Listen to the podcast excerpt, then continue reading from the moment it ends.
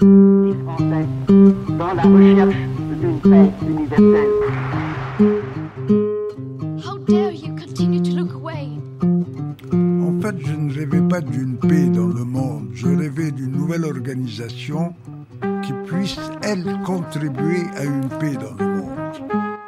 Les entretiens de l'Observatoire, un podcast du groupe de recherche sur l'action multilatérale.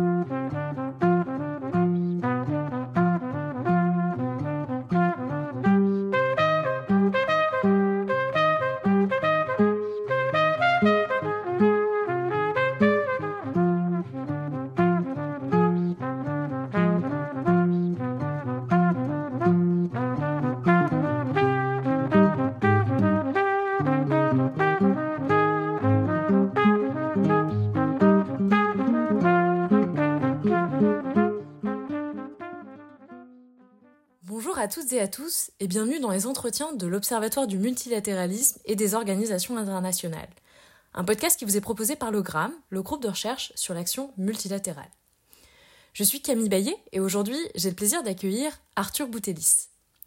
Arthur, tu as reçu le prix Léon Bourgeois, décerné par le GRAM en partenariat avec l'Association française pour les Nations Unies et la Fondation Kofi Annan, pour une thèse de doctorat que tu as soutenue en novembre 2022 intitulé Les rivalités de puissance et leurs conséquences à l'ONU, le cas des opérations de paix 1948-2022. Tu as mené cette thèse au centre Thucydide de l'université Paris-Panthéon-Assas sous la direction du professeur Jean-Vincent Olintre.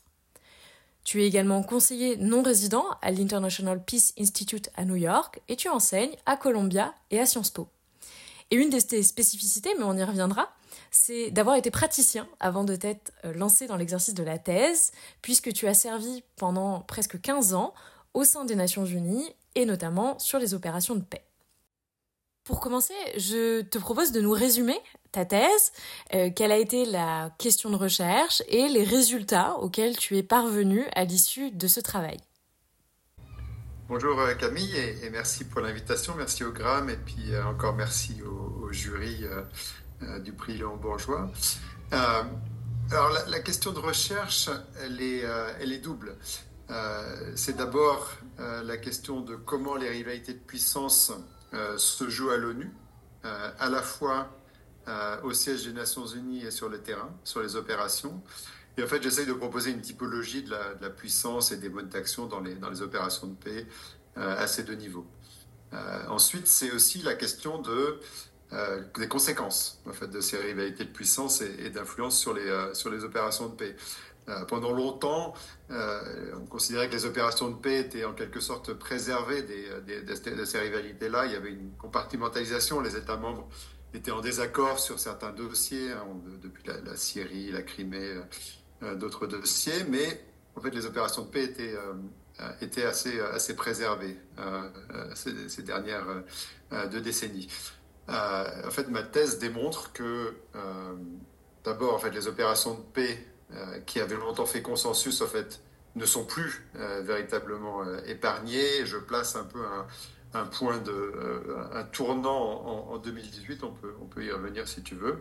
Euh, et donc elles sont devenues un, champ d'affrontement, euh, même si dans le passé elles géraient plutôt des, des enjeux périphériques. Aujourd'hui, entre des, puissances moyennes et des grandes puissances avec des intérêts et des valeurs qui sont de plus en plus divergents.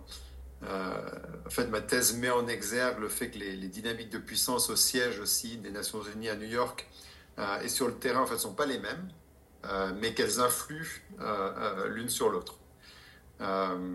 ensuite, et enfin, peut-être ma thèse donc démontre que le, le, les regains, ce regain de rivalité de puissance, notamment donc ces, dernières années, commence à avoir des, conséquences délétères sur l'organisation. là encore différemment, peut-être ça se voit plus dans la rhétorique au Conseil de sécurité, euh, mais sur le terrain, sur certaines opérations, dont, euh, dont euh, la MINUSMA, bien sûr, qui fait l'objet d'une étude de, de, cas approfondie, on voit que dans certains cas, en fait, les opérations se retrouvent prises en étau entre, entre différentes puissances. Et, et, donc pourquoi effectivement cette date de 2018 En, en quoi est-ce que 2018 constitue un, un tournant pour, pour ton, ton sujet? Alors, en fait, je m'en suis rendu compte plus tard, parce que j'ai entrepris le, début des recherches en 2018. mais en fait, en étudiant, donc, donc ma thèse hein, a une dimension historique, et puis, mais, mais quand même se concentre donc, depuis 1948, puisque l'enjeu, c'est de, de, démontrer que euh, on ne peut pas vraiment comprendre l'évolution des opérations de paix sans tenir compte des évolutions géopolitiques du monde à travers toutes les époques, mais elle se concentre quand même sur les, 20 dernières années que j'appelle le, tournant de la stabilisation. Et en fait, si on observe la, compartimentalisation et la capacité des, États membres au Conseil de sécurité, en particulier d'être unanimes sur les opérations de paix alors qu'ils sont en désaccord profond euh, sur beaucoup d'autres dossiers, euh, ça, se, cette capacité à compartimentaliser commence à s'effriter en 2018. C'est là qu'on voit les premières abstentions, notamment euh, de la Chine et de la Russie, sur des mandats d'opération de paix. Euh, et ensuite, en fait, ça va en, ça va en s'aggravant. Alors, il y a, c'est pas seulement, euh, en fait, le, le, clivage Est-Ouest c'est vraiment plutôt ces dernières années, depuis 2021, euh, qu'il est revenu. Avant ça, on a d'autres clivages aussi, hein, parfois entre le, P3 et, l'Union africaine, les, membres africains du Conseil. On a eu des clivages entre France et États-Unis, etc. Donc il y a différentes divisions. C'est pas seulement euh, Est-Ouest, mais on voit que en fait, cette espèce de consensus qui était resté autour des opérations de paix commence à vaciller en, en 2018. et en fait, euh, de nouveau, je dirais en fait, qu'il y a une dégradation euh, au moment, euh, notamment sur certaines opérations, au moment de l'arrivée du, groupe Wagner sur les théâtres d'opération. et de nouveau, en fait, en, 2022 avec l'invasion en Ukraine, même si en fait pendant l'année 2022, les tensions en fait qui étaient, qui étaient bon, qui avaient atteint un haut niveau, avaient été gérées. C'est vraiment plus en 2023 donc là au-delà de, ma thèse, euh, euh, qu'on voit vraiment l'impact de, l'Ukraine, y compris sur les, mandats des opérations de paix. Merci beaucoup. Et, justement, peut-être pour, puisqu'on parle un peu d'actualité, euh, ce qui est intéressant, c'est que tu as soutenu ta thèse en novembre 2022 et que tu fais, tu viens de le dire, une étude de cas assez précise sur la MINUSMA au Mali. Euh, or, en juin 2023, les autorités maliennes, euh, par le biais du, ministre des Affaires étrangères, demandent devant le Conseil de sécurité le retrait, je cite, sans délai de la mission, euh, retrait qui a été effectif au 31 décembre 2023. Et comment est-ce que tu analyses ce retrait à la lumière des conclusions de ta thèse? Hmm. Ben, il, y aurait, beaucoup de choses à, dire hein, sur, la, MINUSMA parce que c'est un laboratoire très riche du, euh, maintien de la paix contemporain. Mais il se trouve que j'étais à, New York au moment de, cette session du Conseil hein, de, juin, de juin 2023 et donc j'ai suivi la, séquence de près. Euh, la décision en fait malienne a surpris hein, tout le monde, euh, quasiment tous les, tous les, membres du, Conseil. et en même temps, en fait, si on regarde, et c'est ça que j'étudie dans ma thèse, euh, l'évolution des tensions géopolitiques et, l'évolution de la relation entre le, Mali et les membres du Conseil, notamment la plume euh, au Conseil de sécurité, donc la, France qui, euh, qui a, la primauté dans l'écriture des résolutions, si on veut, on voit qu'il y avait une, trajectoire de, de collision, en fait. Et d'une certaine façon, la MINUSMA euh, même si, bien sûr, euh, il y a d'autres facteurs qui rentrent en jeu, notamment les, les rapports sur la violation des droits de l'homme qui ont, qui ont certainement joué un, rôle hein, dans la décision malienne euh, de mettre la mission dehors, sans entrer dans trop de détails, on voit tout de même que la, mission en fait, est victime de la géopolitique, avec là encore des nouvelles alliances qui ont, été, qui ont été passées par les autorités maliennes de transition, euh, suite au coup d'État euh, de 2021, euh, avec un nouvel allié russe, etc. là encore, je pense qu'on ne peut pas limiter l'analyse des opérations de paix à la géopolitique. Mais ce que je dis dans ma thèse, c'est qu'on ne peut pas non plus comprendre l'évolution des opérations de paix depuis 48 et, et maintenant et, cette fin de la MINUSMA sans regarder les, évolutions géopolitiques. Et, et c'est en cela qu'en fait j'amène une perspective euh, un peu réaliste euh, et que j'essaye de, rapprocher aussi l'étude euh, des opérations de paix avec les relations internationales au, travers, au travers de, ma thèse. Merci beaucoup. Euh, une question, parce que tu as un profil un peu particulier. Euh, tu es praticien euh, avant d'être universitaire. Et tu en fais une, grande richesse pour, pour ta recherche et tu le développes notamment dans ton cadre méthodologique. mais je voulais peut-être rentrer un peu plus dans le détail. Alors déjà que tu nous rappelles quelle est justement cette expérience pratique que tu as du maintien de la paix et de l'ONU. Et qu'est-ce que tu en as fait en termes d'approche méthodologique? Alors oui, je te remercie. Euh, j'ai un profil un peu, un peu particulier, en effet, c'est indéniable. Euh, je suis arrivé en fait assez tard à, la thèse après une, une carrière en fait à l'ONU euh, de 2005 à, à, 2005 à 2015 où j'ai servi dans, quatre opérations différentes et puis quelques passages dans les dans les dans les think tanks new-yorkais. Et en fait, pour moi, la démarche de la thèse, c'était aussi une façon de prendre un peu de la hauteur avec un sujet que j'avais euh, pratiqué directement sur le, terrain dans les opérations, euh, y compris donc à la, MINUSMA depuis le, début de la mission en 2013 jusqu'à la signature de l'accord de paix en, 2015. Donc de prendre de la hauteur et de sortir un peu de la, salle des machines où en fait on est, souvent quand on travaille dans les think tanks, on travaille vraiment sur, de la minutie, sur voilà, comment faire que ça fonctionne mieux, etc. Et là j'ai voulu prendre de la hauteur et, essayer de m'intéresser à des phénomènes plus euh, macro et donc géopolitique. En termes de, méthodologie, donc bien sûr, euh, la thèse est avant tout le fruit d'une observation participante de, long terme, hein, puisque surtout sur la période récente que j'appelle le tournant de la stabilisation, on place 2004 à, à, aujourd'hui. Euh, mais j'ai aussi, bien sûr, donc une approche plutôt, plutôt empirique hein, des, relations internationales que j'ai ensuite conceptualisée euh, mais que j'ai enrichi aussi, bien sûr, d'un certain nombre d'entretiens, euh, une, cinquantaine d'entretiens semi-structurés que j'ai fait à la fois à New York, euh, dans certaines capitales, et, et, sur le terrain dans les opérations. En fait, moi, j'ai pu, j'ai utilisé un accès privilégié. j'ai dû gérer bien sûr la question du billet, mais pour moi, je pense que ça a été plutôt un atout pour essayer de comprendre les phénomènes que, que j'étudie. Euh, parce que si on n'a pas, euh, si pas la confiance, en fait, des, c'est quand même des, questions un peu sensibles. Euh, surtout les, bureaucrates onusiens, et tu, le sais, n'aiment pas forcément parler voilà, de ces questions très politiques, d'États membres, d'influence, de, stratégie de puissance, etc. Euh, et donc, je pense que pour moi, ça a quand même été un, avantage d'avoir accès. Après, c'est vrai qu'aujourd'hui, il y a aussi beaucoup de sources primaires euh, sur lesquelles je me suis appuyé, notamment tous, les, tous les procès-verbaux des, séances au Conseil, plus sur le volet new-yorkais.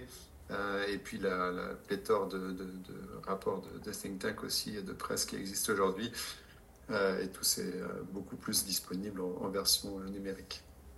Mais on est, on est précisément ravis de, de, t'écouter aujourd'hui pour, pour cette double casquette, parce que je rappelle qu'à l'Observatoire du multilatéralisme, une de nos ambitions, c'est aussi de pouvoir faire dialoguer les chercheurs, chercheuses et praticiens, praticiennes du multilatéralisme, quelque chose qui n'est pas forcément toujours évident. et donc, on est, on est ravis de pouvoir échanger avec, avec toi qui a ce, ce, ce double profil et, peut-être justement, si je prends un peu, euh, je prends ta casquette bon, d'universitaire, mais peut-être un peu plus de, de, de praticien, euh, et, parce que les universitaires, on n'aime pas trop faire de la prospective, et j'aimerais bien faire un peu de prospective avec toi. Euh, bon, le, multilatéralisme sécuritaire et les opérations de maintien de la paix particulièrement sont indéniablement dans un moment de crise. On a rappelé euh, la question du Mali, euh, mais je pense que le, cas de la République démocratique du Congo euh, est également aussi révélatrice des grandes difficultés que traverse le maintien de la paix onusien aujourd'hui. comment est-ce que toi tu vois le futur de, de, ce maintien de la paix? C'est une bonne question. Euh, alors moi j'ai tendance, euh, comme j'ai étudié le temps long, j'ai tendance à voir les, crises du, multilatéralisme et des opérations de paix en particulier comme quelque chose d'assez cyclique. Mais, mais c'est vrai que c'est indéniable en fait. Hein, depuis euh, ces dernières années, les, les, opérations sont en crise. Il n'y a pas de nouvelles opérations de maintien de la paix depuis 2014. Il y en a un certain nombre qui ont confirmé. Il y en a d'autres, donc là, la, MINUSMA l'an dernier et, euh, et puis le, la mission politique au, Soudan, la MINUSCO qui va fermer cette, année, etc. Et c'est vrai que pour moi, étant donné le, contexte géopolitique actuel, euh, de rivalité, ça semble assez peu probable, et aussi étant donné les, contraintes euh, budgétaires liées à la, guerre en Ukraine, mais pas seulement, de, voir des, grosses missions à l'avenir. Euh, en plus, euh, on voit que les, opérations de paix, surtout les, grosses opérations de stabilisation en Afrique, n'ont pas forcément satisfait les États hôtes et il y a d'autres offres de sécurité. en fait, donc les OMP sont une offre parmi d'autres. Il y a les, boîtes de sécurité privées, militaires privées. il y a les forces régionales aujourd'hui non onusiennes en fait, hein, mais qui nécessitent un, appui logistique financier onusien qui, qui sont un peu le, goût du moment. Euh, mais moi, je pense que ça ne veut pas forcément dire que les, euh, que les membres du Conseil ne vont pas réussir à un moment ou à un autre à s'entendre euh, sur d'autres formats, plutôt peut-être plus modestes, peut-être sur des crises plus périphériques.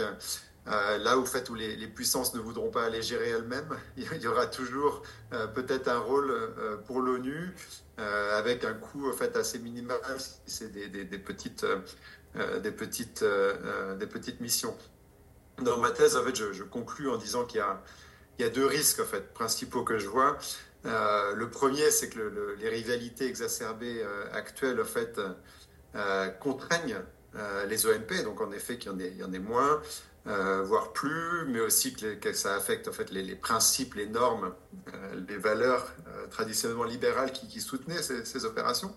Mais aussi, je vois un autre risque qui serait celui en fait d'un désintérêt, d'un désengagement. Donc en fait, moi, je vois les rivalités pas forcément de manière négative, parce que ça veut dire qu'au moins il y a un intérêt dans le multilatéralisme et que certaines puissances plus que d'autres, en fait, ils voient un intérêt.